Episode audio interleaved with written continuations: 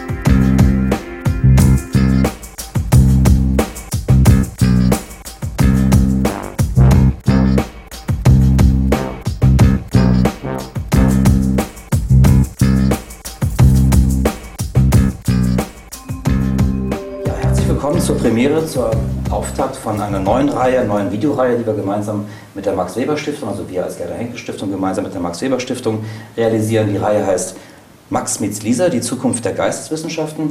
Und ich begrüße ganz herzlich unsere beiden Gäste unseres Auftaktes, Frau Dr. Maren Möhring und Herrn Prof. Dr. Paul Nolte. Schön, dass Sie da sind. Ja, vielen Dank für die Einladung. Ja. Wir schließen gleich an den Steckbrief an, den wir eben im Film noch gesehen haben. Ähm, wir haben Sie gefragt, ähm, was Ihre letzte Publikation war. Wie haben Sie eigentlich Ihre letzte Publikation geschrieben, Frau Möhring? Vor allem über lange Jahre hinweg. Es war meine Habilschrift über die ausländische Gastronomie in der Bundesrepublik. Das hat von 2004 bis 2010 gedauert, bis das Buch fertig war. Und ähm, das für mich Besondere oder so die eindrücklichste Erfahrung beim Schreiben war eigentlich, dass es sich über sehr viele Stationen erstreckt hat, also an sehr vielen verschiedenen Orten geschrieben wurde. Ich war eben zwei Jahre beurlaubt von meiner Stelle im Ausland, sodass das Buch in Washington, London, Rom, Istanbul, Zürich geschrieben wurde. Und ich glaube, das hat für das Thema, also die Migrationsgeschichte, war das auch eine gute Sache. Und Sie haben es per Hand geschrieben? Nein, ich habe es am Computer geschrieben, am Laptop. Der wechselte zwischendurch, weil da eine kaputt gegangen ist, also zwei verschiedene Laptops. Und ähm, handschriftlich, muss ich sagen, arbeite ich fast gar nicht mehr. Manchmal bei Exzerpten, wenn ich in Archiven keine Lust habe, immer mit dem Laptop zu arbeiten und weiß, dass ich nicht viel rausschreiben muss, da mache ich manchmal handschriftliche Notizen. Aber ansonsten ist das Schreiben bei mir sozusagen nur noch auf dem Computer möglich. Mhm. Wahrscheinlich anders als bei Ihnen. Sie machen alles noch per Hand? Nein, nein, ich bin auch längst gewechselt. Ähm, ich habe mir auch mal früh äh, am Ende der Schulzeit das Schreiben mit zehn Fingern beigebracht. Man darf ja manchmal so bei dieser digitalen Euphorie nicht vergessen, dass es auch Zwischenstufen wie zum Beispiel die Schreibmaschine schon längere Zeit gegeben hat, auf der schon Generationen von Wissenschaftlern gearbeitet haben. Äh, mein letztes Buch habe ich ähm, auf einem iPad geschrieben mit einer äh, schnurlosen Tastatur davor, weil das die Mobilität dann sehr erhöht. Und äh, da erinnere ich mich an eine sehr äh, wunderbare wunderbare, stille, klassische Bibliothekssituation auf einer Gastprofessur in den USA in Chapel Hill. Und da habe ich mich am Ende der Vorlesungszeit dann in die Bibliotheksräume zurückgezogen und dann ja, umgeben von vielen Büchern äh, dann da geschrieben. Also Schreiben ist für mich äh, noch sehr stark auch ein kreativer Akt, der auch sehr konzentriert ist. Ähm, insofern hat es natürlich viele Vorstufen und auch dieses Buch hatte ja, eine lange Reifezeit über viele Jahre, aber dann etwas äh, als Text zu produzieren, das ist doch etwas Besonderes und eine, ja, ein besonderer Aggregatzustand auch der geisteswissenschaftlichen Arbeit für mich. Jetzt stelle ich mir das vor in einer Bibliothek, wenn man da in die Tasten haut, ärgern sich nicht die anderen Nutzer darüber? Ach, die Undergraduates, die waren viel lauter und irgendwann waren die in die Ferien verschwunden. Okay, gut. Gut, dann haben wir das schon mal erfahren. Um zu unserem Thema zu kommen, wir wollen ja heute vor allem über, oder das Thema heute dazu stellen, ist Welt im Wandel, Geschichtswissenschaftler, wo sind eure Antworten? Ähm, wenn man sich das mal ganz kurz vergegenwärtigt, welches Buch meinen Sie, müsste man heute gelesen haben, wenn man vom Welt im Wandel spricht? Welches würden Sie vor allem empfehlen? Man kommt ja fast nicht äh, drum herum, wenn äh, man auch schon das Wort, den Begriff Wandel im äh, Munde führt, von dem äh, äh, Buch von Jürgen Osterhammel, von der Verwandlung der Welt zu sprechen. Eines der ja, wichtigsten geisteswissenschaftlichen Werke der letzten Jahre oder im Rückblick wird man vielleicht auch sagen können, der letzten Jahrzehnte, in dem die Verwandlung der Welt des 19. Jahrhunderts beschrieben wird, auf eine ganz ungewöhnliche, differenzierte, nicht in erster Linie chronologisch das 19. Jahrhundert durchmessende, sondern bestimmte Themenausschnitte, äh, diskutierende Frage, äh, Verkehrsmittel, Kommunikation, Wirtschaft, Migration und äh, verschiedene andere Themen. Und ähm, das ist, glaube ich, gerade weil es keine Geschichte der Verwandlung unserer jetzigen Welt ist, keine Geschichte der Verwandlung des 20. Jahrhunderts, sondern etwas weiter auf Distanz geht in das 19. Jahrhundert, ist das, glaube ich, eine ganz wichtige Lektüre, ähm, weil ja, sie diese Erfahrung auch zeigt, dass sich auch früher Dinge schon verändert haben. Und das ist, glaube ich, auch eine ganz wichtige Funktion der Geisteswissenschaften, oft zu sagen, Moment mal, also ähm, das ist zwar neu, was wir jetzt erleben, aber äh, so neu auch nicht, denn äh, in einer gewissen äh, übergeordneten Weise haben auch andere Menschen schon Wandlungserfahrungen dramatischer Art gemacht. Mhm. Frau Möhring, Sie, welches Buch haben Sie auf der Liste?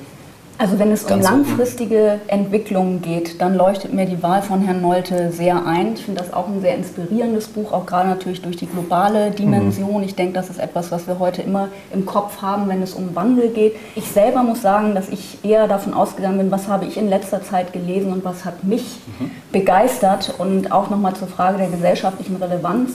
Und das ist ein Sammelband, also die vielgescholtenen Sammelbände, finde ich, kann man manchmal auch wieder positiv hervorheben. Das ist ein Buch, äh, das heißt Against Health, also gegen die Gesundheit, ähm, herausgegeben von Jonathan Metzel, einem Mediziner und gleichzeitig Literaturwissenschaftler, und Anna Kirkland, die ähm, Politologin ist, beide in den USA tätig, und die eben versuchen, die Gesundheitskonzepte, mit denen wir heute jeden Tag konfrontiert werden und die Selbstaufforderung zur Selbstoptimierung, zur gesunden Ernährung, nicht mehr zu rauchen und so weiter, einmal kritisch zu befragen und eben zu schauen, was gibt es eigentlich für alternative Gesundheitskonzepte, was passiert eigentlich sozusagen mit einem neoliberalen Umbau der Gesundheitssysteme, was verlieren wir dabei, welche Freiheiten verlieren wir. Und ich fand das Buch sehr inspirierend, weil es einfach auch diese ganzen Debatten um Krankheit ist meine eigene Schuld nochmal in einen anderen Kontext rückt und sehr deutlich macht, dass Krankheit etwas ist, was uns alle immer treffen kann, was zufällig ist und was sich nicht durch so ein Risikomanagement, wie optimiert das auch immer sein mag, sozusagen ausgrenzen lässt. Und insofern finde ich das ganz wichtig, weil mir in diesen aktuellen Debatten, wenn es darum geht, was kann man tun, um sein eigenes Leben zu gestalten und zu optimieren, oft fehlt, dass wir da keine Kontrolle drüber haben, sondern uns Krankheiten, Tod, Behinderung, was auch immer jederzeit treffen können. Und das hat mir sehr gut gefallen. Also nochmal auf die Verletzlichkeit des Menschen hinzuweisen und gegen diese Illusion, indem wir so und so handeln, rational handeln, uns so und so verhalten, wirklich etwas gegen diese Unwägbarkeiten tun zu können. Mhm. Interessante Stichworte, die auch gleich zu unserem ersten ähm, Themenschwerpunkt überleiten. Aktuelle Debatten haben wir gesagt, wir haben vom Welt im Wandel gesprochen. Sie haben jetzt über Gesundheit gesprochen, ein Thema, was in Talkshows auch immer sehr beliebt ist, was viel diskutiert wird.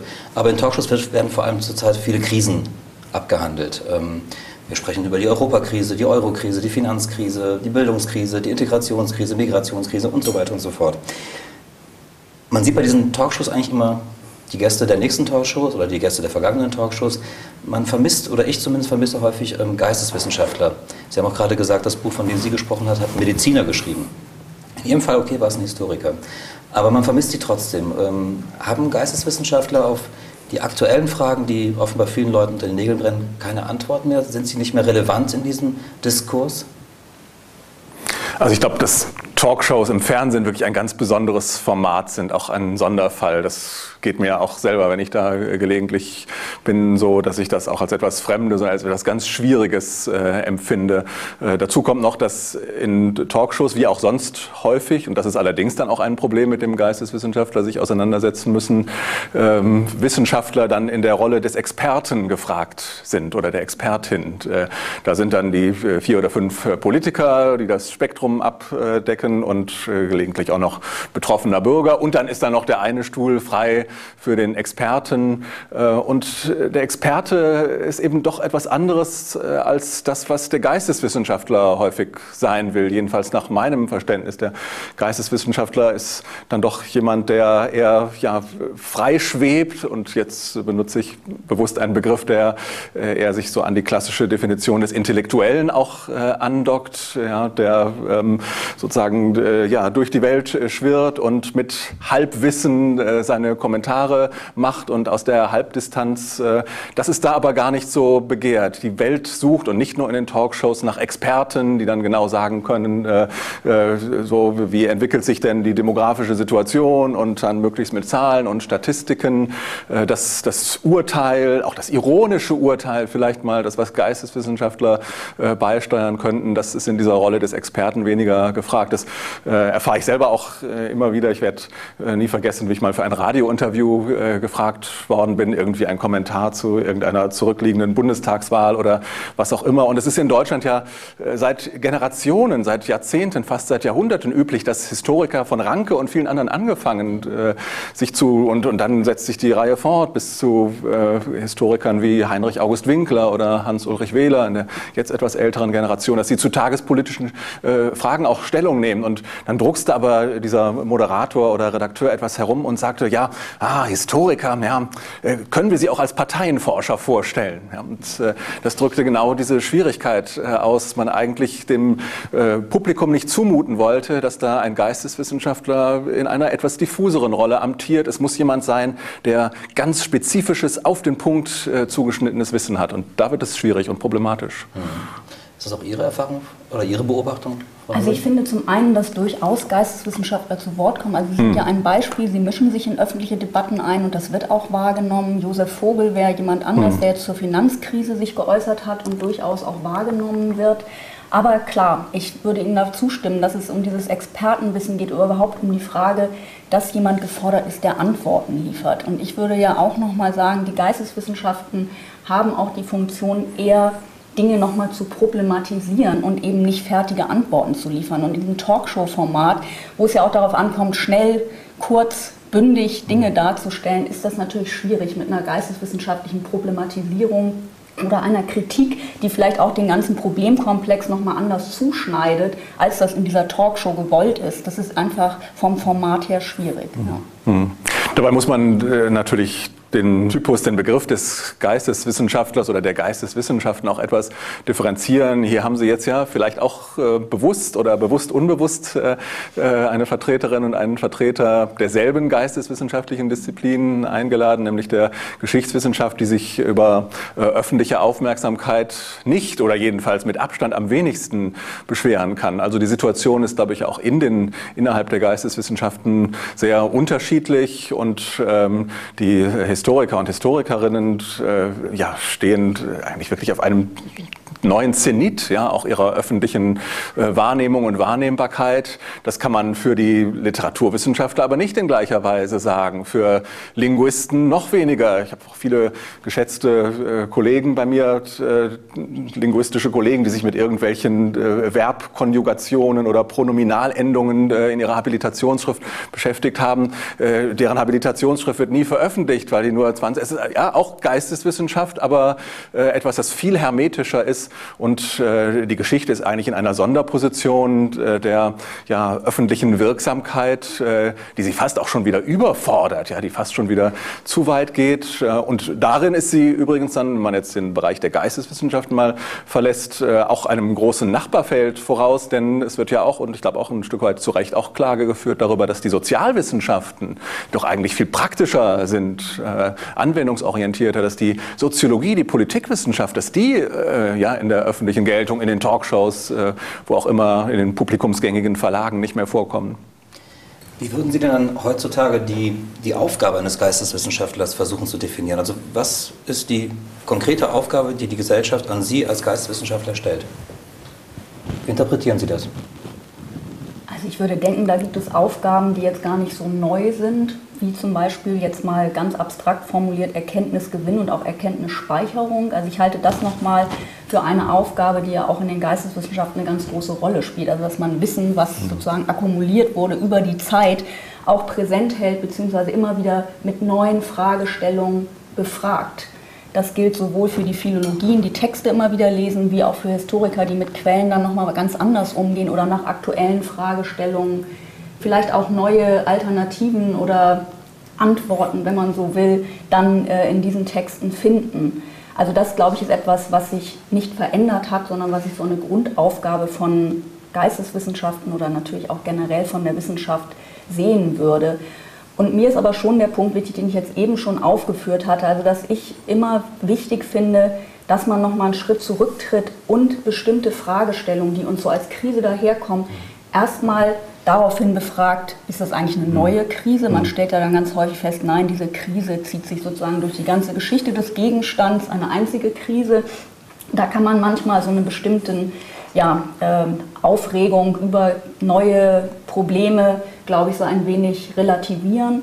Und zum anderen ähm, finde ich aber auch wichtig, dass man gerade durch eine Auseinandersetzung mit der Vergangenheit vielleicht auch nochmal alternative Denkweisen auftut, die auch helfen, den Gegenstand ganz anders zuzuschneiden. Also das ist eigentlich das, was mich interessiert. Und das ist, glaube ich, auch etwas, was eben das Problem ist jetzt nicht nur bei Talkshows, sondern überhaupt in der ähm, sozusagen Vermittlung oder in den Medien, dass immer gesagt wird, das und das ist unser Problem. Jetzt haben wir, wo wir gerade beim Thema Gesundheit sind, eine Übergewichtsepidemie. So, das wird dann auch in Begriffen wie Epidemie und so weiter gefasst. Und dann aber nochmal zurückzutreten und zu fragen, was hat sich eigentlich verändert? Wer wird hier als übergewichtig adressiert und so weiter? Also das wäre jetzt einfach nur ein Beispiel, dass man nochmal versucht, den ganzen Problemzuschnitt auch zu befragen. Mhm. Also diese treuhänderische Funktion, das könnte man ja so bezeichnen, womit Sie angefangen haben. Äh, da möchte ich mich nicht lange bei aufhalten. Das steht für mich nicht im Vordergrund. Da wird im Moment ja auch ziemlich viel äh, Hype drum getrieben und Erkenntnisspeicher und Archivierung ist auch ein neues geisteswissenschaftliches Thema selber. Gut, mich interessiert es auch nicht so. Ich würde auch äh, erst einmal ganz, ganz klassisch äh, formulieren. Es hört sich schon fast platt an. So etwas wie Orientierung im Wandel, ja, ist äh, einfach auch bleibt eine wichtige Funktion der Geisteswissenschaften. Die Welt wandelt sich dramatisch und äh, ja, wir treten ein Stück zurück und ähm, Geisteswissenschaften bieten Orientierung ja, in einem Spannungsfeld, das Sie gerade auch schon, finde ich, sehr gut beschrieben haben. Ich würde vielleicht noch etwas andere Begriffe äh, dafür wählen, wenn man es abstrakt ausdrücken würde, zwischen Kontingenzerfahrung und Wiederholbarkeit. Ja, zwischen diesen beiden Polen äh, äh, bewegt sich das ja eigentlich immer. Ja, alles ist anders oder könnte auch anders sein. Ja, das Gesundheits Gesundheitssystem oder was auch immer. Wir könnten es auch anders machen. Äh, und dann der, der Kontrapunkt, der damit aber doch irgendwie ja auch dialektisch verknüpft ist, ist, es war alles schon mal da. Ja? Das sind eigentlich sozusagen die beiden Grunderfahrungen, äh, zwischen denen sich auch der, der Ratschlag der Geisteswissenschaften bewegt. Das hört sich jetzt sehr abstrakt an, aber ja, Sie haben ja auch äh, mit der Gesundheitsdebatte oder man könnte viele andere Beispiele nennen, auch gezeigt, dass das in den Geisteswissenschaften dann immer wieder auch ganz nah zusammenkommen kann. Dieser ja, verfremdende Blick, dieser distanzierte Blick, der auf den ersten Blick äh, erst einmal äh, weiter zurücktritt und das Thema entrückt, äh, der dann doch aber sofort, und ja, so haben Sie ja auch sehr explizit argumentiert, der sofort das Thema politisch macht. Ja, das äh, sollten wir uns angesichts eines neoliberalen Zugriffs auf das Gesundheitssystem nochmal sehr gut überlegen und so weiter. Ja. Äh, also dieser äh, politische Anspruch, der ist gar nicht etwas anderes als ja, diese Kontingenzerfahrung, sondern der hat damit ganz unmittelbar zu tun. Aber nehmen wir doch mal, um das nochmal ganz kurz zu vertiefen, das Beispiel der Finanzkrise, die wir aktuell haben. Ähm, man hat das Gefühl, man hört vor allem Wirtschaftswissenschaftler dazu sprechen. Man vermisst genau das, was Sie vielleicht, oder ich vermisse das zumindest, was Sie gerade angesprochen haben, und Sie auch noch gesagt haben, Orientierungswissenschaft, neue Fragen stellen, einen Schritt zurücktreten und vielleicht nochmal aus einer anderen Perspektive Fragen zu stellen, neue Fragen zu entwickeln an einem Gegenstand. Wo ist das? Wo findet das statt? Ja, ich glaube, bei der äh, Finanz- und Wirtschaftskrise, da ist wirklich ein Loch auch ja, in der öffentlichen Wahrnehmung. Das hängt zum Teil mit der Nachfragesituation dann auch der Medien zusammen, die dann auf die äh, Wirtschaftswissenschaften, die auch in besonderer Weise sich als eine Expertendisziplin äh, auch konstituiert haben und so auch selber vermarkten und verkaufen, äh, dann zugehen. Und äh, dann ist das eben ein Spiel äh, ja, zwischen Medien, Öffentlichkeit, Politik und den Wirtschaftswissenschaften. Und, die Wirtschaftsgeschichte ist ja, und ich sage das gar nicht irgendwie von oben oder von außen, sondern viele Wirtschaftshistoriker würden mir, glaube ich, zustimmen in einer Situation, die auch verbesserungsfähig ist. Und äh, ja, wir bräuchten auch mehr Wirtschaftshistoriker, die jetzt äh, etwas sagen würden, etwas schreiben würden. Einige tun es ja auch, wie Werner Plumpe zum Beispiel, auch ein äh, Frankfurter Wirtschaftshistoriker, der auch als äh, letzter Vorsitzender des Historikerverbandes ja auch äh, bekannt ist. Äh, aber äh, das ist dann doch eben schnell auch dann so differenzierend, ja, dass es in äh, auch einer bestimmten Situation, die auf äh, Skandalisierung und Krise oder manchmal auch Apokalypse, jetzt droht der totale Zusammenbruch, äh, dann auch nicht so wahrgenommen wird, wie es wahrgenommen werden sollte. Mhm. Wo würden Sie sich denn wünschen, dass man, damit man auch wieder eine gewisse Deutungshoheit über gewisse ähm, Fragen bekommt, wo würden Sie sich mehr Geisteswissenschaftler wünschen, in welchen Funktionen? Also wenn wir auch über Berufsfelder beispielsweise sprechen, wo sollten Geisteswissenschaftler vielleicht auch ständ, äh, ja, mehr vertreten sein, als es vielleicht bisher sind? Sollten wir uns das wünschen? Wo fehlen sie? Ja, das finde ich eine schwierige Frage, weil man ja eigentlich sagen muss, dass gerade im Bereich der Medien noch relativ viele Geisteswissenschaftler mhm. tätig sind. Also wenn man das jetzt als sozusagen den traditionellen Vermittlungsbereich ansieht. Und ähm, ich sehe da auch zukünftig Berufsfelder, wenn es nochmal um die Frage geht, also in welchen Berufssparten ähm, werden Geisteswissenschaftler weiterhin tätig sein. Und sicherlich ist auch der Bildungsbereich natürlich einer, der weiterhin auch von Geisteswissenschaftlern stark geprägt sein wird. Und das sind ja alles sozusagen Vervielfältigungsmaschinen sozusagen. Und mhm. insofern sitzen ja Geisteswissenschaftler schon an Positionen, wo sie Wissen äh, generieren, aber eben auch nach außen tragen. Ähm, ich finde es schwierig jetzt genau festzulegen, an welchen Orten fehlen uns Geisteswissenschaftler. Ist es ja auch nochmal die Frage, was machen die Geisteswissenschaftler an den Orten, an denen sie sitzen. Und ähm, da glaube ich, ist eben die die Medien mit ihrer eigenen Medienlogik folgen dann auch anderen Gesetzen als eben die geisteswissenschaftliche Forschung. Und das sehe ich dann sozusagen eher als Probleme, die sich an bestimmten Systemgrenzen auftun, als daran, ob die Person ein Geisteswissenschaftler oder eine Geisteswissenschaftlerin ist. Hm. Es ist eben die Frage, ob Geisteswissenschaftler in ihrem Beruf, in ihrem späteren Beruf dann unbedingt Forschung müssen. So haben Sie es jetzt auch nicht gesagt oder gemeint, aber ich würde noch mal eine Lanze auch für ein etwas weiteres Feld äh, brechen, so ähnlich wie das in angelsächsischen ähm, Bildungs- und Berufskarrieresystemen ja auch ist. Da macht man einen äh, BA in Geschichte und dann beginnt ein neues Leben und man wird äh, ja, umworben von Banken oder Regierungsinstitutionen oder Verbänden. Natürlich arbeitet man da nicht als Historiker oder Historikerin, sondern wird geschätzt wegen bestimmter äh, allgemeiner Fähigkeiten, der, ja, der, äh, der, sprachlichen, äh, der sprachlichen Kompetenz äh, vor allen Dingen, der, der Fähigkeit, Dinge auch äh, konzise äh, Informationen zu filtern, viele Informationen aufzunehmen, zu kondensieren und ähm, zu verarbeiten in einen eigenen Text. Ja, ich sage auch meinen Studierenden häufig, Leute, ihr müsst schreiben können ja, und, und auch relativ schnell und, und kurz und, und sehr präzise schreiben schreiben können. Und wenn ich eure Texte manchmal korrigiere, äh, komme ich euch zwar vor wie ein Deutschlehrer, aber das, ist, das müsst ihr in jedem Beruf machen. Egal, ob ihr Referentin bei der Volkshochschule seid oder Vorstandsassistent äh, bei Daimler-Benz. Also überall müsst ihr schreiben und das ist die Qualifikation, für die ihr gesucht werdet. Also da zum Beispiel in Unternehmen, aber auch äh, in der staatlichen Verwaltung finde ich das Juristenmonopol, das ja schon so lange geknackt, wirklich mal geknackt werden sollte, muss da noch stärker fallen und da müssen mehr, können mehr Geisteswissenschaftler einrücken. Mhm.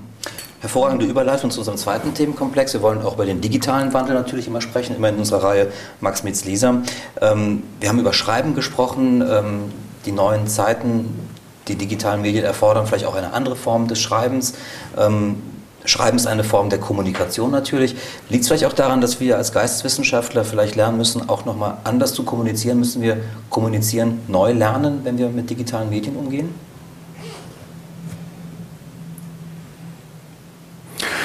Ich glaube, ja, wollen Sie was sagen?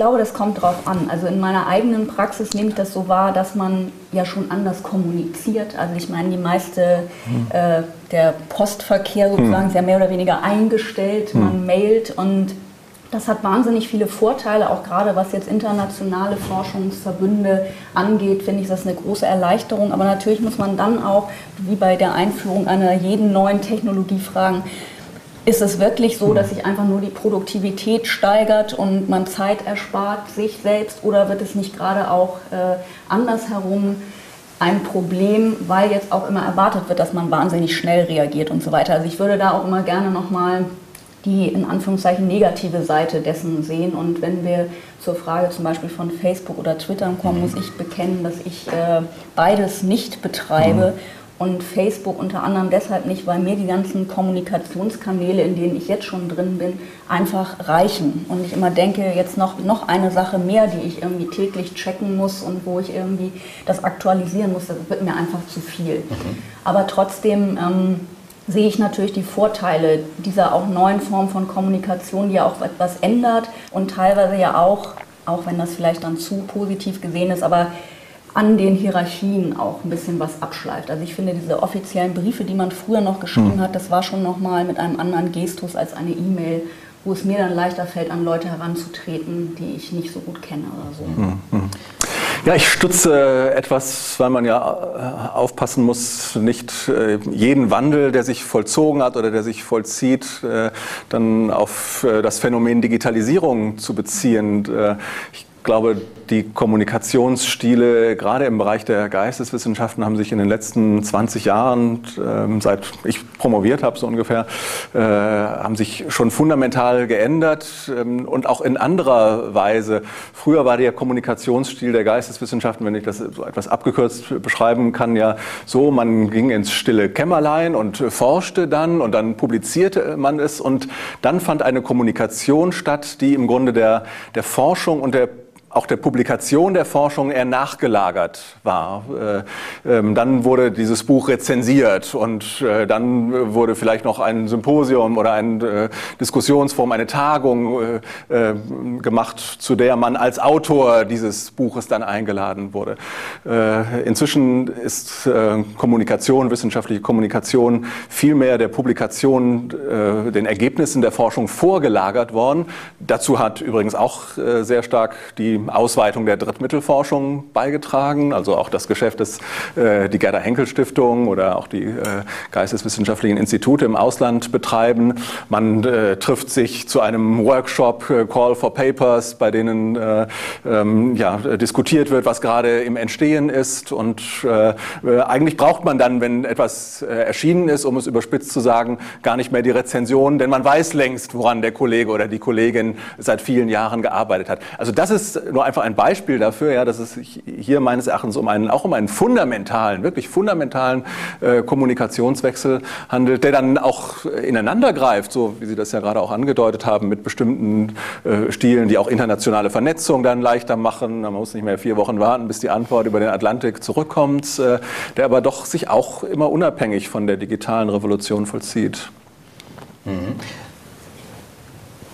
Sie haben es gerade ausgeschlossen, bei den neuen Medien würden Sie eher nicht mitmachen.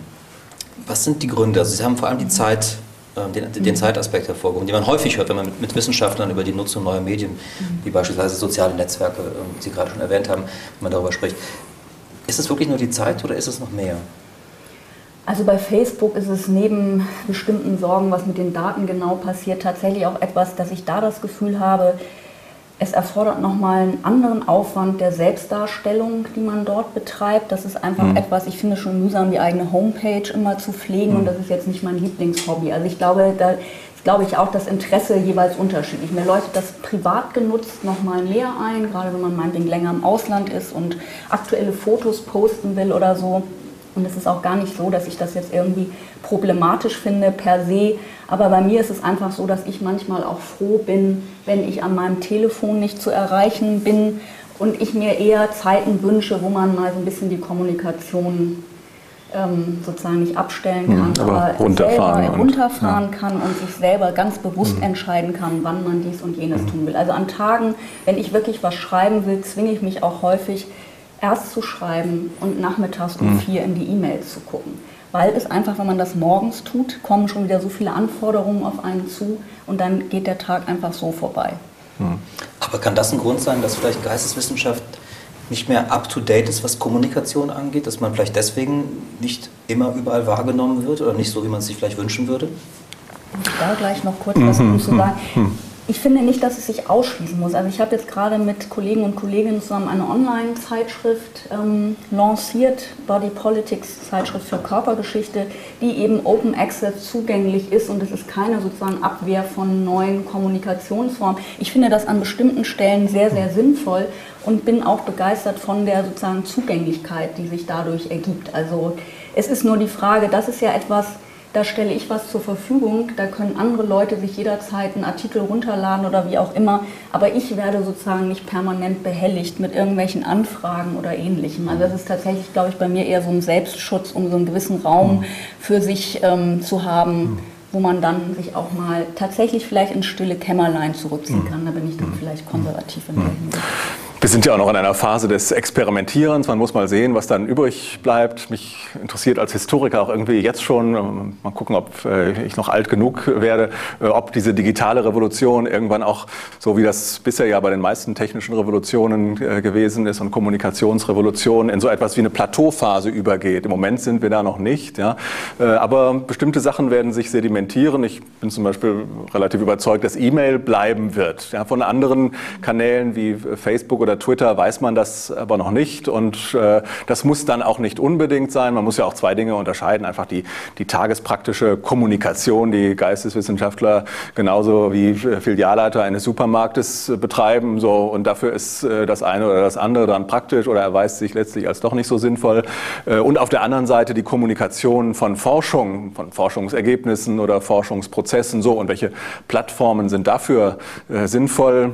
Zum Beispiel eine Online- äh, Zeitschrift, eine online gestellte Zeitschrift. Oder im eher ganz äh, klassischen Sinne, jetzt äh, erscheint mein gedrucktes Buch auch als ein E-Book. Und ich kann es auch als E-Book mehr runterladen, aber es ist sozusagen, hat noch die Integrität des Buches, also so ein, ein Teilschritt da hinein. Äh, und ja, da gibt es ganz unterschiedliche Formen, bei denen die Geisteswissenschaftler insgesamt, glaube ich, auch nicht zu zurückhaltend sind, obwohl es schon Besonderheiten gibt. Und ich glaube, wenn das Buch auch als gedrucktes Buch noch eine Bedeutung behalten wird. Und ich glaube auch, dass das wird es tun, dann äh, am ehesten in den Geisteswissenschaften, vielleicht sogar was den Wissenschaftskanon, den Wissenschaftsfächer angeht, äh, am einzigsten in den Geisteswissenschaften. Warum? Ja, bei den anderen Fächern ist äh, teilweise einfach empirisch gesehen auch die Entwicklung schon zu weit fortgeschritten. Wir äh, sehen schon, dass sich da eine Schere auch aufgetan hat ähm, bei den Naturwissenschaften, wo äh, Zeitschriften schon viel radikaler auf Online umgestellt haben, wo sich vorher auch schon, äh, auch das ja ein, ein Wandel der, äh, dem, der digitalen Revolution schon vorausgelaufen ist, wo Publikationskulturen schon vorher vom Buch auf den Zeitschriftenaufsatz umgestellt worden sind. So, zu diesem früheren früheren Zeitpunkt haben die Geisteswissenschaftler noch am Buch festgehalten und tun es immer noch. Jetzt lagern sich darüber diese äh, digitalen Plattformen ab. Die Geisteswissenschaften äh, haben, das ist äh, ganz entscheidend und ich glaube, das bleibt auch äh, entscheidend und äh, wird äh, auch am Ende des 21. Jahrhunderts noch so sein. Die Geisteswissenschaftler haben einen besonderen Bezug zu einem Publikum, zu einer Öffentlichkeit. Das macht es manchmal dann auch schwierig und es ja, zerreißt uns dann auch. Sollen wir jetzt lieber auch auf Englisch publizieren? oder in einem Fachverlag oder noch auf Deutsch weiterschreiben. Da haben wir ein interessantes Angebot von einem Verlag. Der sagt dann aber zugleich auch, das berührt dann ja eine andere Frage, der Geisteswissenschaftler sich mehr als äh, ein Biologe oder auch inzwischen als ein Politikwissenschaftler stellen äh, muss. Äh, hör mal, kannst du das nicht etwas einfacher sagen? Das ist so kompliziert. Ja, mach doch daraus etwas, was auch äh, ein etwas breiteres Publikum versteht. Du musst doch deine Forschung dabei nicht verleugnen und ja, und dann muss jeder für sich selber sehen, wie weit weit er oder sie da äh, gehen kann. Aber letztlich ist das, glaube ich, ein ganz äh, großer, ein unschätzbarer Vorteil, dass es eine Welt gibt, in der Geisteswissenschaftlerinnen und Geisteswissenschaftler zu einem größeren Publikum sprechen können. Und dieses Publikum wird äh, auf absehbare Zeit eine gewisse Affinität auch zu den klassischen Medien oder Kommunikationsoutlets äh, wie dem Buch behalten. Bleiben wir kurz, ja bitte. Und ich finde auch beim Produktionsprozess ist ja auch noch ein großer Unterschied, ob man eine Monographie schreibt oder einen mhm. Aufsatz. Und ich glaube auch, dass die Monographie nicht so schnell sterben wird, weil sie ja eben nochmal ermöglicht, einen Sachverhalt tatsächlich von ganz vielen Seiten zu beleuchten, alle möglichen Kontexte heranzuholen. Und ich finde selber, Aufsätze sehr spannend, auch in der Geschichtswissenschaft, weil sehr häufig dann thesenstark mal einen Aspekt fokussieren. Das kann auch für Forschungsdebatten viel interessanter sein. Aber das Buch, in dem das dann nochmal alles wirklich genau nachvollzogen wird und mit Quellen belegt wird und so weiter, möchte ich selber auch nicht missen. Also beim Schreiben wie auch beim Lesen zu Themen, die mich wirklich interessieren. Mhm. mhm. Und ich glaube, bei den Naturwissenschaften ist es ja auch nochmal wirklich auf den ganz schnellen Umlauf von Forschungsergebnissen, die ich im Labor oder wo auch immer gemacht habe, das funktioniert ja auch nochmal anders. Oder auch die Akkumulation des Wissens ist dort eine mhm. andere mhm. Geschichte. Mhm. Wobei ich auch sagen würde, man sollte vielleicht auch nicht immer nur zwischen Geisteswissenschaften mhm. und Naturwissenschaften unterscheiden, weil die Leute, die ich kenne, die jetzt theoretisch arbeiten,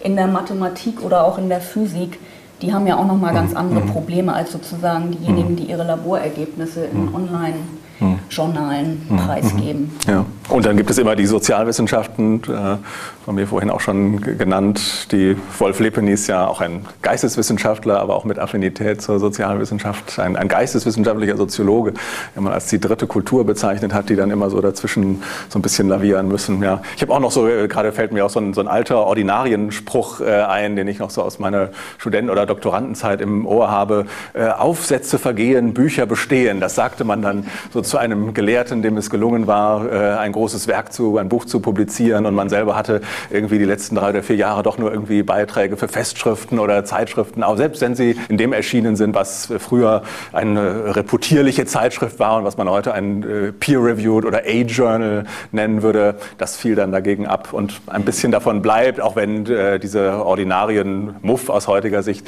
dann verschwunden ist. Bleiben wir kurz beim Zusammenhang von Publikation und Rezeption. Ähm, ganz zugespitzt gefragt, was wäre Ihnen lieber, wenn Ihr neuestes Buch in, einer, in einem Fachjournal besprochen wird oder wenn es vielleicht dann in einem historischen Blog beispielsweise von mehreren Nutzern, von mehreren Interessierten diskutiert wird und besprochen wird mit Kommentaren und so weiter und so fort. Was ist Ihnen da lieber?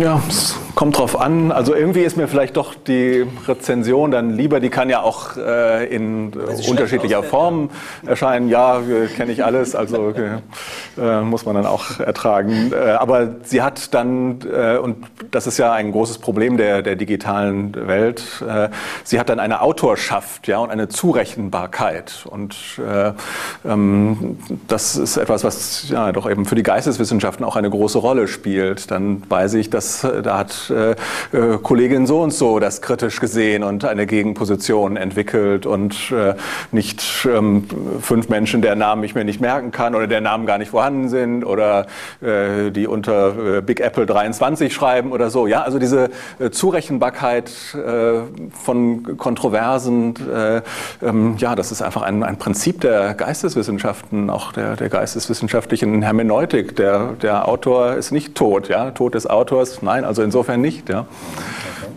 Und es wird natürlich auch nochmal anders darauf geachtet, wie es geschrieben mhm. ist. Also ich mhm. finde bei Blogs ähm, mhm krankt es ja manchmal auch an der Art, wie Kritik vorgebracht wird. Also da ist mir eine Fachzeitschrift dann manchmal auch lieber. Ich hatte das zum Beispiel als eine Rezension zu meiner Habil in der Zeit erschienen, dann gab es so einen Blog dazu und da hat mir dann jemand aha. unterstellt, das Buch wäre so teuer, weil ich mich damit bereichern möchte. Aha, Was aha. natürlich ein Witz ist, weil man selber ja Druckkostenzuschüsse zahlt und sich meistens an den Büchern nicht bereichert. Aber ich merke dann doch, dass mich sowas nochmal anders trifft und sowas hat man natürlich bei Fachjournalen nicht. Also ich finde Blogs geben natürlich auch Raum für alle möglichen Kommentare. Die können abstrus sein. Man kann natürlich dann auch eine Gegendarstellung schreiben. Ähm, und wenn das jetzt ein historischer Blog ist, ich würde auch mal zwischen Blogs hm. unterscheiden. Also was sind eigentlich jetzt mal so seriösere Blogs und wer hat da noch mal ein Auge drauf, was da wie erscheint? Dann finde ich das schon sehr spannend. Also eigentlich, um wirklich eine Reaktion auf ein Buch zu bekommen und was unterschiedliche Leute davon denken, ist natürlich so ein Blog viel spannender. Oder wenn die auch gemeinsam miteinander diskutieren, erfährt man natürlich mehr als die Meinung von Kollege XY, hm. der das Buch zerreißt hm. oder eben ähm, nicht zerreißt, sondern verreißt. Oder eben äh, in den Klee lobt. Ähm, das ist eben eine einzige Meinung. Und bei so einem Blog hat man natürlich nochmal eine andere Auswahl an Meinungen oder auch mhm. Debatten darüber. Zerreißen und verreißen kann ja fast dasselbe sein, wenn ich an Marcel Reich-Ranitzky und Günter Grass äh, denke und sozusagen ein symbolisches Zerreißen im Verreißen. Ja, ähm, ja, es hat auch etwas mit Aufmerksamkeitskonzentration zu tun. Ich weiß gar nicht, ob das jetzt äh, ein besonderes Problem der Geisteswissenschaften ist oder letztlich auch alle betrifft. Wenn da eine Rezension in einer klassischen Fachzeitschrift erscheint, dann wusste man eben, ja, die ist dann erschienen oder man hörte vorher schon, oh, jetzt erscheint da und dann wartete man drauf. Äh, äh, bis das Heft dann ausgeliefert wurde. In drei Wochen schlug es auf und sah dann, was äh, dann über das eigene Buch da stand. Äh, jetzt sind wir ja mehr in Prozesse ja, der, der kontinuierlichen Debatte eben hineingekommen und das ist einfach auch praktisch. Sie haben es ja auch gerade schon angedeutet, im, in dem anderen Bereich der Kommunikation, der täglichen E-Mail-Kommunikation. Das ist einfach eine unheimliche Herausforderung. Dann kann ich nicht einfach sagen, oh, okay, das hat er geschrieben und dann klappe ich es zu, sondern ich muss zwei Stunden später wieder dahin gehen und gucken, ob jemand eine dem Blog weitergeschrieben habe, ob ich darauf jetzt reagiere oder ich muss mir einen Alert schalten, damit ich, falls in dem Blog was dazugeschrieben wird, äh, alarmiert werde. Und äh, ja, das ist eine ähm, sehr große strukturelle Herausforderung auch an das wissenschaftliche Kommunizieren. Mhm. Sie haben gerade gesagt, der Autor ist nicht tot. Ähm, die, der digitale Wandel gibt uns aber auch ganz neue Möglichkeiten, eben auch gerade des Schreibens.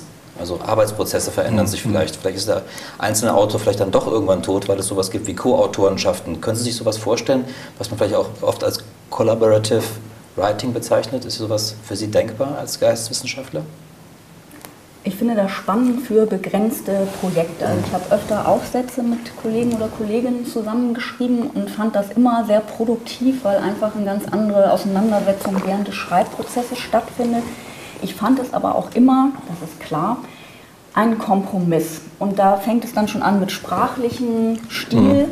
der doch einfach was sehr Persönliches ist und wo man dann denkt, nein, also diese Formulierung, mir gefällt das eigentlich mhm. nicht so, jetzt mhm. bleibt sie aber stehen, mhm. weil XY das eben gerne mhm. so ausdrücken mhm. wollte und man da Kompromisse finden muss. Also ich finde, ich finde beides sehr spannend. Ich arbeite gerne mit anderen zusammen, aber es ist für mich ein ganz anderes Schreiben, als wenn ich zu Hause am Schreibtisch sitze. Und ich glaube ja auch an die Verfertigung hm. des Gedankens hm. beim ja. Schreiben. Hm. Ähm, hm. und insofern ist das für mich auch wirklich ein Prozess, den ich sehr gerne auch alleine in meinem Arbeitszimmer betreibe. Was nicht heißt, dass man nicht eben auch kollaboratives Schreiben praktizieren kann. Aber es ist ein, für mich etwas fundamental anderes. Es sind mhm. zwei Formen des Schreibens, die ich gar nicht so richtig miteinander in Beziehung bringen kann.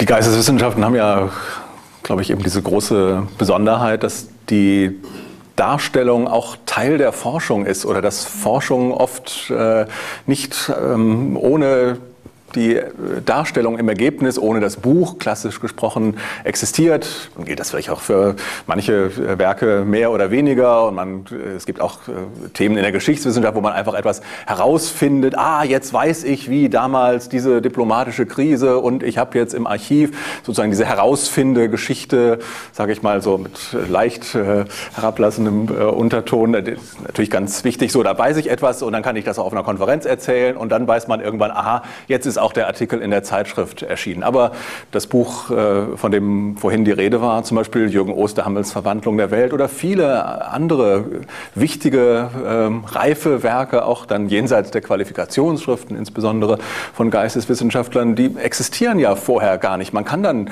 äh, den Gelehrten oder die Gelehrte gar nicht fragen, jetzt erzählen Sie mir mal, was sind denn Ihre Ergebnisse?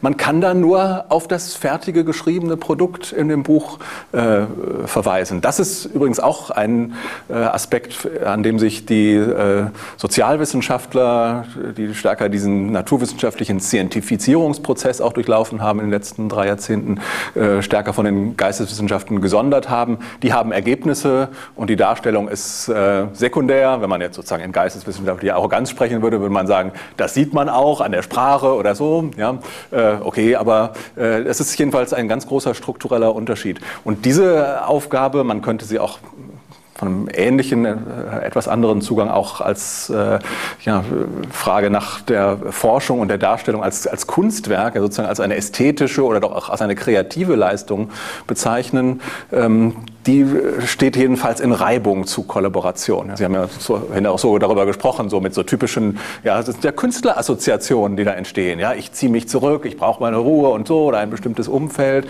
Äh, also es hat auch etwas mit Kreativität und mit Ästhetik zu tun. Ne? Und ich finde eben auch die Wichtigkeit, die die Sprache in den Geisteswissenschaften mhm. hat. Also wenn ich jetzt sage, mich stört dann stilistisch etwas, mhm. das ist ja mehr als nur Stil. Also es schlägt immer auf den Inhalt zurück und das kann man so mhm. nicht trennen. Und da eben sozusagen die sprachliche Verfassung des Ganzen so einen fundamentalen Teil auch des Inhalts des Buches ausmacht, mhm. finde ich, ist es eben sehr schwierig oder glaube ich nicht, dass wir jetzt alle nur noch gemeinsam Bücher schreiben mhm. werden. Eine Herausforderung, vor der Geisteswissenschaftler in Zukunft auch wahrscheinlich stehen werden, ist Stichwort Open Access. Ähm, können Sie sich vorstellen, dass Ihre Werke, Ihre Studien, Ihre Aufsätze Open Access zugänglich sein werden in Zukunft? Wünschen Sie sich das? Wäre das schön, wenn sozusagen mhm. alle Zugriff darauf hätten, auf das, was Sie mhm. erforscht haben? Jetzt wird es spannend, weil wir wahrscheinlich dazu ziemlich unterschiedliche Positionen haben. Umso schöner. Also ich kann, wie gesagt, nochmal äh, auf diese Zeitschrift zurückkommen, die ich jetzt mhm. gerade Open Access ähm, mit Kollegen und Kolleginnen ähm, herausgebe. Seit äh, ist jetzt Anfang März online gegangen. Ich will jetzt auch gar keine Werbung machen, das können wir auch alles rausschneiden nachher.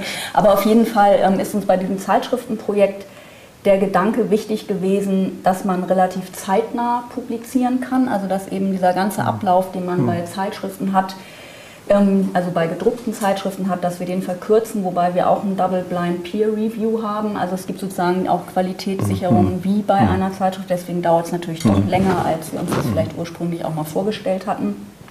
Aber mir gefällt grundsätzlich der Gedanke von Open Access, dass alle Zugang haben sollen, dass Informationen frei verfügbar sind. Also diese ganzen Debatten, ich kenne auch die Probleme natürlich, aber sozusagen vom demokratietheoretischen Gedanken her, Informationen sind eine ganz wichtige Ressource in unserer Gesellschaft und das soll allen zugänglich sein. Das ist es natürlich sowieso nicht, weil nur ganz bestimmte Leute Internetzugang haben und so weiter. Also das ist mir schon klar, dass das sehr schnell an Grenzen stößt, aber ich finde grundsätzlich diesen Gedanken richtig. Mhm.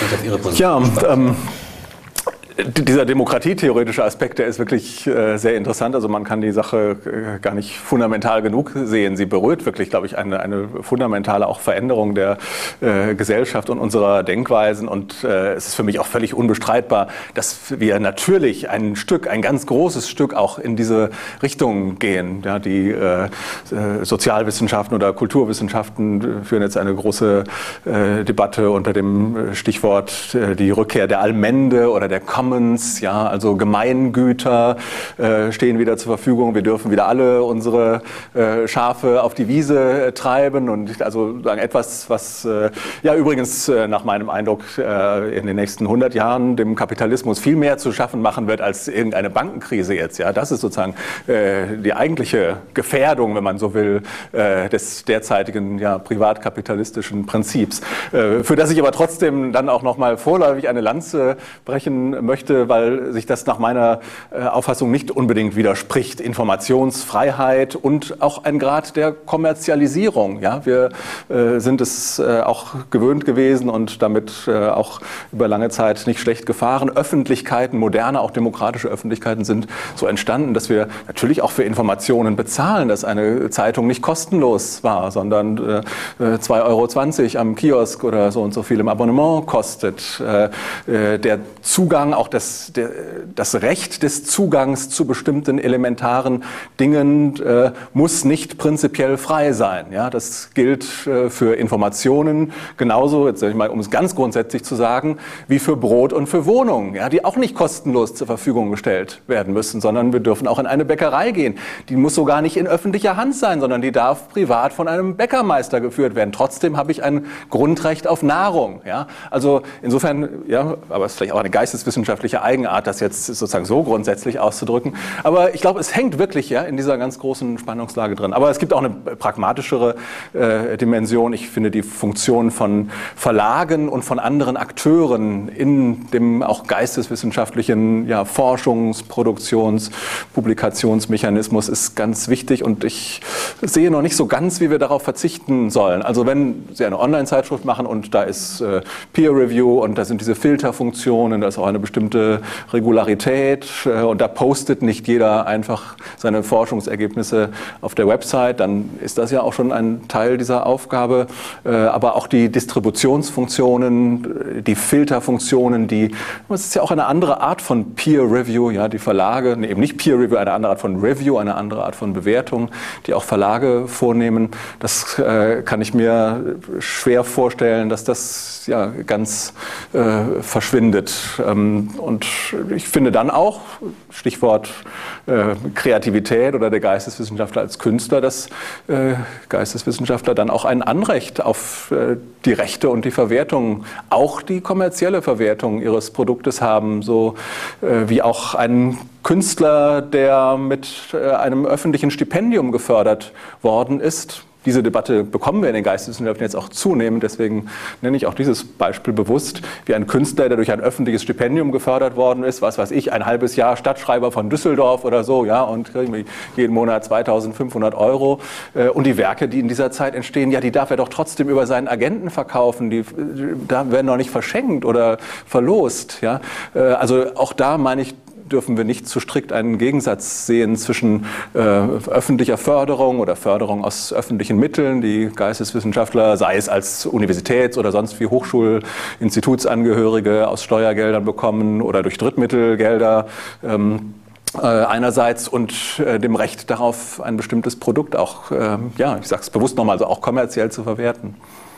Aber ich glaube, ich ja. würde da doch nochmal eine Differenz jetzt hm. zwischen dem Künstler und dem hm. Historiker, der Historikerin hm. machen, weil ich glaube, die Differenz, ob man jetzt immer für zwei Monate mal ein staatlich finanziertes Stipendium hat oder kommunal finanziertes Stipendium oder an der Universität tätig ist, also da würde ich nochmal einen hm. Unterschied sehen, auch hm. mit der Notwendigkeit, die eigenen Werke hm. zu vermarkten, die ich doch bei Künstlern nochmal wesentlich größer ansehe. Aber das ist auch nur ein Nebenaspekt und ich finde auch, ähm, dass man es vielleicht gar nicht so gegeneinander stellen sollte, weil wir haben ja schon ganz viele Formen mhm. des Open mhm. Access im Prinzip, ohne dass die Verlage mhm. ausgebotet ja. werden. Also es gibt ja eben auch die Option, dass man dann die Sachen nach einem Jahr oder so eben online stellt und sie dann frei zugänglich sind. Also es gibt ja schon ganz viele Mischformen. Also deswegen finde ich immer die Sache Open Access ja oder nein auf keinen Fall eigentlich falsch. Also man muss, glaube ich, gucken, wie man das miteinander verzahnt und da gibt es sicherlich unterschiedliche Meinungen, in welche Richtung die Gewichtung gehen sollte. Und ich glaube, das hängt natürlich auch nochmal davon ab, wie die eigene Position im Wissenschaftsbetrieb mhm. ist. Also es sind natürlich auch bestimmte mhm. Leute, die ihre Bücher vermarkten können mhm. oder die kon gute Kontakte mhm. zu Verlagen haben. Also das sind ja auch nochmal Fragen, wie mhm. dann mit dem speziellen Kapital, was wir eben haben, wenn wir in der Universität untergekommen sind, ähm, umgehen. Und ich glaube, das betrifft dann auch nochmal andere Leute, die eben nicht die Möglichkeit haben, bei Beck ein Buch zu machen, mhm. das sich auch gut verkauft oder mhm. so, sehen das vielleicht auch nochmal mhm. anders. Also ich glaube, da muss man einen Einzelfall anschauen und ich würde da auch nicht eine Grundsatzentscheidung draus machen. Aber sozusagen als Ideal schwebt mir schon die freie Zugänglichkeit mhm. von Informationen mhm. zu. Mhm. Wenn Sie damit äh, auch das Problem der Aufmerksamkeitskonzentration lösen können, dann würde ich da ja. teilweise auch ein Stück weit mitgehen. Ja, also ein geisteswissenschaftliches Werk, äh, an dem Sie haben es ja vorhin selber gesagt, 2004 bis 2010, so viele Jahre, äh, das macht eben nur dann Sinn, und das jetzt sage ich jetzt bewusst getrennt von dieser kommerziellen oder, oder freien Verwertbarkeitsfrage, wenn es dann doch irgendwie fokussiert als abgeschlossenes Werk äh, erscheint. Und ja. das, äh, das ist ja eine andere Frage, die aber oft natürlich und, und historisch zusammenhängt. Äh, das äh, müsste doch irgendwie gewährleistet sein, jedenfalls für bestimmte Gattungen der, der Darstellung oder der, der Produktion und Präsentation von Ergebnissen. Äh, es würde doch, ähm, ja, wäre doch irgendwie schade, sage ich einfach mal, ja, wenn Sie jetzt sozusagen die Kapitel, so wie Sie sie ausgespuckt hätten, immer äh, äh dann seit äh, Ende 2004 irgendwie auf eine Website äh, gestellt hätten, dann hätte man zwar vielleicht schon etwas früher gewusst, dass äh, Frau Möhring an einem interessanten Thema über äh, ausländische Gastronomie in der Bundesrepublik sitzt, aber dieser Aufmerksamkeitswert, dieser Aha-Effekt, der mit dem Erscheinen des Buches sich eingestellt hat, ja, das Betreten einer Bühne mit, mit diesem Zeitpunkt und natürlich dann auch, davon müssen wir uns verabschieden, verabschieden gewiss ein Stück mit dieser haptischen ja, Greifbarkeit des Buches. Okay, das steht auf einem anderen Blatt. Also das ist, glaube ich, ganz wichtig. Für die Geisteswissenschaften besonders wichtig. Kommen wir zu unserem dritten Themenkomplex, den wir immer am Ende haben werden. Wir werden so ein bisschen einen Blick in die Zukunft werfen wollen. Ähm, für Historiker immer schwierig, ähm, das zu wagen, diesen Blick. Wir wollen über die Zukunft der Geisteswissenschaften sprechen. Also sprich konkret, wo befinden wir uns in den nächsten 20 Jahren beispielsweise? Also insofern, was glauben Sie, werden wir ähm, in den nächsten 20 Jahren als Geisteswissenschaftler ganz woanders stehen, als wir es heute tun, ähm, wenn Sie über eben gerade den Einfluss des digitalen Wandels ähm, nachdenken? Werden sich die Methoden beispielsweise verändern in Zukunft? Ähm, was wird die digitale Verfügbarkeit von Quellen und Literatur vielleicht am Arbeitsprozess eines Geisteswissenschaftlers verändern?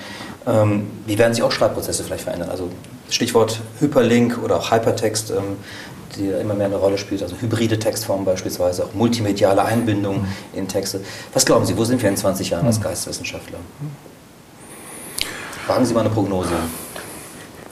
Ja, also äh, wenn Sie so sagen, Historiker tun sich damit schwer. Ich glaube, das äh, sollte man ruhig mit Selbstbewusstsein sagen, dass ähm, unser Fach dafür vielleicht so gut geeignet ist wie kein anderes. Äh, denn in die Zukunft wirklich gucken kann niemand, aber Historikerinnen und Historiker sind immerhin Experten für Zeitverläufe. Ja, wir können sozusagen auch erklären und ausmessen, wie viel sich in welcher Zeit verändern kann. Und dann denkt man erstmal, aha, in 20 Jahren und ja, dann denken wir natürlich sofort, aha, was war denn vor 20 Jahren und was hat sich denn in den letzten 20 Jahren verändert? Und ist eigentlich 20 Jahre. Also da würde ich dann zum Beispiel schon sagen, 20 Jahre ist gar kein furchtbar langer Zeitraum. Diese Zeit werden wir noch wiedererkennen. Ja, das wird jetzt keine irgendwie sozusagen, da sind wir nicht in einer Science-Fiction-Welt der Geisteswissenschaften, wo irgendwie Spock dann das Werk aus den Ohren quillt oder so. Also es wird die Formen, auch in denen Geisteswissenschaften sich vollzieht, werden erkennbar sein. Im Moment ähm, stehen die Geisteswissenschaften ja auch nach meinem Eindruck in der Bundesrepublik auch überhaupt sehr gut da. Ja, sie sind, haben auch von der Exzellenzinitiative, obwohl es da auch viel,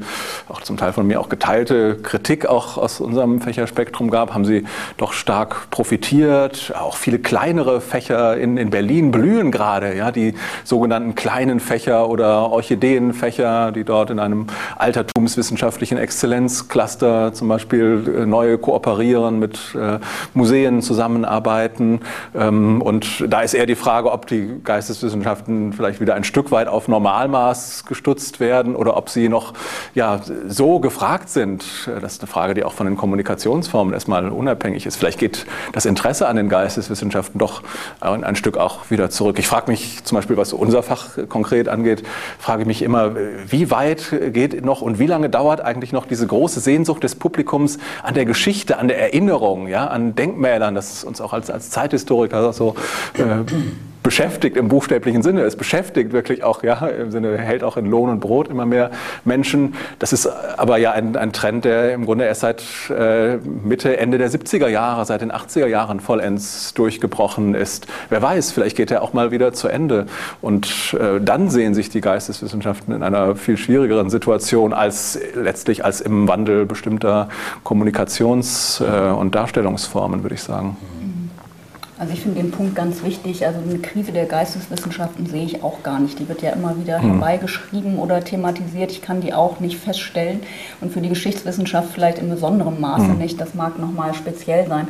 Aber auch was Orchideenfächer oder die sogenannten Orchideenfächer angeht, finde ich auch, oder so nehme ich es wahr, in Köln, die kleinen Fächer waren eigentlich diejenigen, die sehr, sehr gut funktioniert haben, die auch bei den Studierenden wiederum durchaus an Attraktivität gewonnen haben, weil die Betreuung so gut ist, weil sie international vernetzen, weil sie interdisziplinär zusammenarbeiten. Also eigentlich alles das, was sozusagen äh, zukunftsträchtig zu sein scheint, gerade angesichts der Massenuniversitäten. Und das würde ich vielleicht noch zur Krise sagen, dass es eine Unterfinanzierung gibt der Universitäten und das äh, ist hm. krisenhaft, ähm, trotz der Exzellenzinitiative. Also das würde ich noch, äh, und da kann ich auch keine Prognose wagen, ehrlich gesagt, wie das jetzt in 20 Jahren aussehen wird. Ähm, ich hoffe, es wird nicht weiter so heruntergewirtschaftet werden, was die Grundausstattung der Universitäten angeht. Man könnte vielleicht noch darüber reden, inwiefern diese Trennung von die einen machen Lehre, die anderen machen Forschung sich fortsetzen wird. Das sehe ich schon, das sehe ich auch als Gefahr. Da kann ich mir vorstellen, dass sich das nochmal verschärfen wird. Also die einen lehren und die anderen forschen, oder? Genau, also einfach diese ähm, äh, Lehrkräfte für besondere mhm. Aufgaben, die dann da 14 Stunden unterrichten mhm. und ähnliches, aber immer nur befristete Verträge haben. Also das sind sicherlich Probleme, mit denen wird man sich jetzt in Zukunft mal auseinandersetzen müssen. Mhm. Aber generell ähm, glaube ich, dass genau das Thema, was wir jetzt ja auch äh, schon angesprochen haben, die gesellschaftliche Relevanz der Geisteswissenschaften, also die steht für mich nicht in Frage und ich glaube, die ist auch in 20 Jahren immer noch aktuell. Mhm. Mhm. Werden sich vielleicht die Themen ändern, ähm, wenn Sie gerade von gesellschaftlicher Relevanz sprechen? Also wird es in Zukunft vielleicht eher Fragen geben zu Themen wie Klimawandel beispielsweise oder ähm, demografischer Wandel? Ähm, werden das klassische Themen sein, die die Geisteswissenschaften, auf die Sie später auch hm. Fragen und Antworten werden geben müssen? Ja, das ist ja auch eigentlich immer schon so. Ja, also äh, manchmal äh, findet man es ja geradezu erschreckend, hätte ich jetzt beinahe gesagt, wie äh, schnell die vermeintlich so behäbigen äh, Geisteswissenschaften auch an aktuellen Themen dran sind und dann, ja, gerade für unser Fach gilt das dann auch wieder so in der Zeitperspektive, wie dann die Geschichte von bestimmten aktuellen Phänomenen dann auf einmal entdeckt wird. Ach ja, Umweltgeschichte gibt es ja auch schon und zwar nicht nur Umweltgeschichte, die sich seit äh, äh, der Entstehung der Grünen Grünen äh, in den 70er Jahren abspielt, sondern auch eine Umweltgeschichte des 19. Jahrhunderts oder des Mittelalters oder der Antike. Und äh, jetzt äh, ist Klimageschichte, ja, natürlich ein boomendes Feld. Man kann gar nicht so schnell hingucken, wie da die Calls for Paper und Konferenzen sprießen. Das passiert ganz schnell. Und ähm, ein anderes wichtiges Beispiel oder fast schon Meta-Beispiel ist auch überhaupt die, ja, der kulturwissenschaftliche Wandel, ja, die, die kulturwissenschaftliche Beeinflussung auch der, unserer Wissenschaft, der Geschichtswissenschaft, aber auch der Geisteswissenschaften äh, überhaupt. Ich meine, nehmen Sie mal irgendwelche äh, aktuellen Schlagworte der, der kulturwissenschaftlichen Debatte, die in viele geisteswissenschaftliche Fächer äh, ausstrahlen. Das ist doch nicht hinter Mond, sondern äh, das berührt ja gesellschaftspolitische Fragestellungen ersten Ranges. Was weiß ich, äh, äh, Intersektionalität, Heteronormativität. Ja, also und gleichzeitig sehe ich, wie in Paris gerade Menschen Menschen äh, ja, über die homosexuellen Ehe äh, auf die Straße gehen und protestieren. Also diese Verbindung ist doch ganz, äh, ja, ganz frisch da. Ja, da müssen sich die Geisteswissenschaften eigentlich überhaupt keine Sorge machen. Mhm. Wie wird es denn aussehen institutionell? Sie haben das schon angesprochen, als Sie gesagt haben, ähm, Forschende auf der einen Seite, Lehrende auf der anderen Seite. Kann man sich vorstellen, dass sich institutionell was ändern wird? Ähm, wie wird es beispielsweise aussehen mit Fusionen? Also werden die Geisteswissenschaften für sich so bestehen bleiben, wie sie sind, oder werden sie auch die Nähe zu anderen Fächern stärker suchen? Ist beispielsweise eine, ähm, ein Zusammengehen mit den Sozialwissenschaften anders denkbar oder auch vielleicht mit naturwissenschaftlichen Disziplinen, wenn wir über Klimawandel sprechen und so weiter. Also wird sich da fundamental was ändern oder wird es im Grunde doch so weiterbleiben? Bestehen bleiben? Also ich glaube, es wird weiter interdisziplinäre Zusammenarbeit geben, gerade bei Themen wie dem Klimawandel. Ich glaube jetzt eigentlich nicht an große Fusionen in dem Sinne, dass jetzt äh, die Germanistik und die Geschichte mhm. sich zusammentun. Und jetzt mal auch ganz pragmatisch gesagt, solange es bestimmte Schulfächer gibt, wird man die auch einzeln mhm. noch studieren können. Das sind ja manchmal auch solche Fragen, die da eine Rolle spielen. Aber natürlich sind die Kulturwissenschaften als Beispiel schon ein Feld, wo man mhm. sagen kann, das ist ja eine Zusammenziehung verschiedener eher geisteswissenschaftlicher Fächer. Manche legen es auch eher in Richtung Sozialwissenschaften aus. Das hängt so ein bisschen von der Perspektive ab. Aber auch bei den Kulturwissenschaften, also jedenfalls die Kulturwissenschaften, die ich interessant finde, ähm, ist die disziplinäre Herangehensweise schon wichtig und auch die Unterscheidbarkeit von unterschiedlichen Perspektiven. Also das ist etwas, ähm, wo ich mir nicht vorstellen kann, dass man wirklich darauf setzen wird, den Verlust dieser verschiedenen Zugänge zu akzeptieren. Mhm. mhm. Also man kann darüber diskutieren, inwiefern das in den Kulturwissenschaften ein Problem ist oder auch der Versuch, die Kulturwissenschaften eine eigene Methodologie zu entwickeln. Da kann man sich auch fragen, macht das so Sinn mhm. oder wird das funktionieren? Mhm. Aber ich glaube nicht an das große Zusammengehen aller Wissenschaften.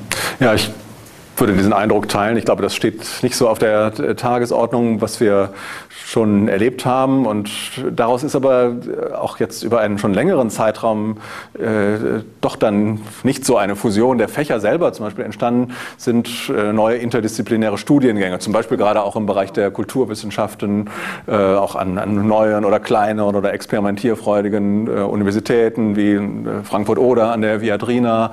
Äh, so, und da haben wir immer mehr Studierende, die, die dann einen BA haben, der irgendwie ein Hybrid ist und kein BA in Geschichte oder kein äh, BA oder Diplom in Politikwissenschaft. Äh, aber äh, da man darauf jetzt schon eine gewisse Weile zurückblicken kann, kann man doch auch sagen, dass sich ein weitergehender Trend daraus nicht sehr stark entwickelt. Das ist einfach eine empirische Beobachtung. Eine andere empirische Beobachtung führt ja, in das Land der immer noch wichtigsten Wissenschaftskultur, würde ich sagen, in die äh, Vereinigten Staaten. Dort gibt es diesen Trend, auch trotz manchen, wenn auch vielleicht im Vergleich zu Deutschland, schwächeren Redens über Inter und was Transdisziplinarität ist, muss man amerikanischen Kollegen, das Wort kennen die gar nicht, muss man erstmal ganz ausführlich erklären. Dort sind die disziplinären Verankerungen noch viel stärker, ja auch die Spezialisierungen in den Fächern. Dort ist man nicht äh, Historikerin, sondern äh, Eastern Europeanist oder so und äh, darf sich dann möglichst auch mit nichts anderem beschäftigen. Also auch das äh, ist ein wichtiger Eckpfosten. Sie haben es gerade schon angesprochen, Sie haben schon den Blick ähm, nach den USA schon gewagt. Ähm, mag das vielleicht eine neue Herausforderung sein an Organisation von Geisteswissenschaften, also Internationalisierung? Wird sich dadurch etwas verändern? Wir sind ja auch, wir haben den digitalen Wandel angesprochen, Kommunikationswege sind kürzer, ähm, die Sprache ist oft inzwischen das Englische. Ähm, kann man sich da vorstellen, dass sich etwas verändern wird in den Geisteswissenschaften? Also ich glaube, der Anspruch der Internationalität ist ja jetzt hm. schon sehr hoch. Das weiß ich auch nicht, ob es dann in Zukunft noch mal mehr werden wird. Und es gibt ja auch schon sehr viele Förderprogramme, die auf europäischer Ebene beispielsweise agieren, also wo die Zusammenarbeit sozusagen Voraussetzung ist, um hm. überhaupt einen Antrag stellen zu können. Aber ich finde schon bei diesen ganzen Debatten um Englisch als Wissenschaftssprache wichtig und da würde ich nochmal auch zur Monographie zurückkommen und äh, zur Ausdrucksfähigkeit in der Muttersprache klingt jetzt vielleicht auch wieder konservativ, aber ich glaube, dass sich auch das Deutsche als Wissenschaftssprache in den Geisteswissenschaften auf jeden Fall noch länger halten wird, weil es doch den meisten von uns, sage ich mal, eine ja, Form der Nuancierung ermöglicht, die es eben im Englischen ja, für viele nicht so einfach äh, zu bewerkstelligen ist. Und was ich glaube oder was ich persönlich gut finde oder notwendig fände, um diese Internationalisierung zu forcieren, wenn man das möchte, wären zum Beispiel auch mehr Gelder für Übersetzungen. Also ich finde Übersetzungen eine wichtige Sache. Ich finde es auch schade, wenn sozusagen Forschungsergebnisse auf Deutsch kaum noch mhm. international wahrgenommen werden. Aber ich finde, ein Buch auf Englisch schreiben ist auch nochmal wieder was anderes. Und ich empfinde das oft bei Tagungen auch so ein bisschen als Benachteiligung, wenn ich dann in meinem Englisch, was okay ist, aber eben alles andere als perfekt mhm. ist, mich ausdrücken muss und einfach das Gefühl habe, ich kann nicht so differenziert meinen Punkt rüberbringen. Sehe da auch eher einen kontinuierlichen Prozess, also sehe da nicht die große französische Revolution äh, äh, der Internationalisierung, des Zusammenbruchs, sagen wir mal, jetzt der alten Ständegesellschaft, der Nationalkulturen in den Geisteswissenschaften voraus. Und in dem Prozess sind wir längst, hat dann verschiedene Ebenen. Institutionell wird sich das zum Teil noch stärker verflechten, aber da sind auch viele andere Gesellschaften skeptischer und so äh, an die Strukturen eben des ja, äh, eben schon genannten Beispiels der amerikanischen äh, Wissenschaft kommt man eben nicht so leicht ran. Die lassen sich nicht so leicht äh, mit den europäischen Institutionen hybridisieren. Das wollen die gar nicht. Nichtsdestoweniger gibt es viel und, und zunehmend personellen Austausch. Das wird zunehmen. Wir haben auch schon erlebt, dass es ja auch in den Geisteswissenschaften in gewisser Weise auch auf dem Fuße der Naturwissenschaftler, der Naturwissenschaften und der Naturwissenschaftler vor 20 20 oder 15 Jahren traf ich mal einen äh, jüngeren, einen Postdoc, der dann sagte, was machst du gerade? Ja, I'm postdocking around. Äh, diesen Ausdruck kannte ich, kannte man damals in den Geisteswissenschaften noch nicht. Das hieß so herumhüpfen, auch international, ein Jahr hier, anderthalb Jahre dort. Dieser Austausch hat schon ganz wesentlich äh, zugenommen. Ähm, Früher emigrierte man als Wissenschaftler, auch unabhängig vom Nationalsozialismus und dieser besonderen Geschichte. Früher war das eine Lebensentscheidung, ja, in ein anderes Wissenschaftssystem zu gehen, in der persönlichen Karriere. Das ist es nicht mehr. Man geht auch irgendwo hin äh, für vier Jahre oder acht Jahre und kommt danach zurück oder geht in ein drittes Land. Dann ist man vielleicht mal in England und dann findet man aber, ja, wer weiß, auch vielleicht Abu Dhabi demnächst äh, interessant und will da mal vier Jahre arbeiten. Also diese Mobilität wird sich erhöhen und es wird, glaube ich, sehr abhängig bleiben bleiben von dem, was, äh, ähm, ja, was mit unseren Nationalgesellschaften und unseren Nationalstaaten passiert. Das ist eine große offene Frage, die Geisteswissenschaftler begleiten, aber nicht beantworten können. In dem Maße, in dem wir noch nationalgesellschaftlich verfasst bleiben, äh, werden auch die Geisteswissenschaften, auch wegen, wegen ihrer besonderen Bindung an die Öffentlichkeit, wieder dem ein Stück weit folgen müssen. Ich wische mal kurz auf meinem digitalen Internetempfangsgerät. Da sind keine Fragen mehr. Vielen Dank für dieses Gespräch. Obwohl eine fällt mir noch zum Schluss doch noch ein. Ähm, auch wenn Sie sich gerade für konservativ entschuldigen mussten, wo Sie es gerade gesagt haben, klingt vielleicht ein bisschen konservativ. Aber vielleicht können Sie sich ja trotzdem gemeinsam ein Projekt vorstellen, was Sie gemeinsam realisieren würden. Hätten Sie eine Idee? Wie könnte sowas heißen? Welchen Titel könnten Sie sich für ein gemeinsames Projekt überlegen Sie, Herr Nold? Gut, das ist so eine schwierige Frage. Ich, äh, nee, die Frage ist jetzt aber wirklich, glaube ich, für dieses Gespräch vielleicht nicht so ideal. Oder äh, ich weiß zum Beispiel gar nicht, was, welches Thema Frau Möhring jetzt äh, nach der Habilitation ist äh, beschäftigt. Äh, ja, oder in der, ja, ne, genau in der Zeitgeschichte, ja, genau.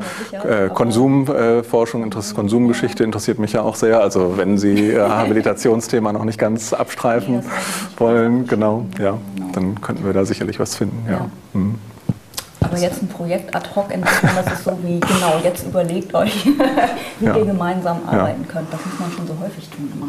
Ganz schnell irgendwelche Mhm. Projekte. Ja, aber Es sei denn, da liegt schon der Scheck von Ihnen. Aber nee, ne? Sie warten auch erst darauf, ob das Hand und Fuß hat. Gut, dann herzlichen Dank für dieses Gespräch. Ja, danke, danke. dass Sie gekommen sind. Und Danke für die Einladung. ja, kommen Sie gut nach Hause. Ja, Dankeschön. vielen Danke. Dank.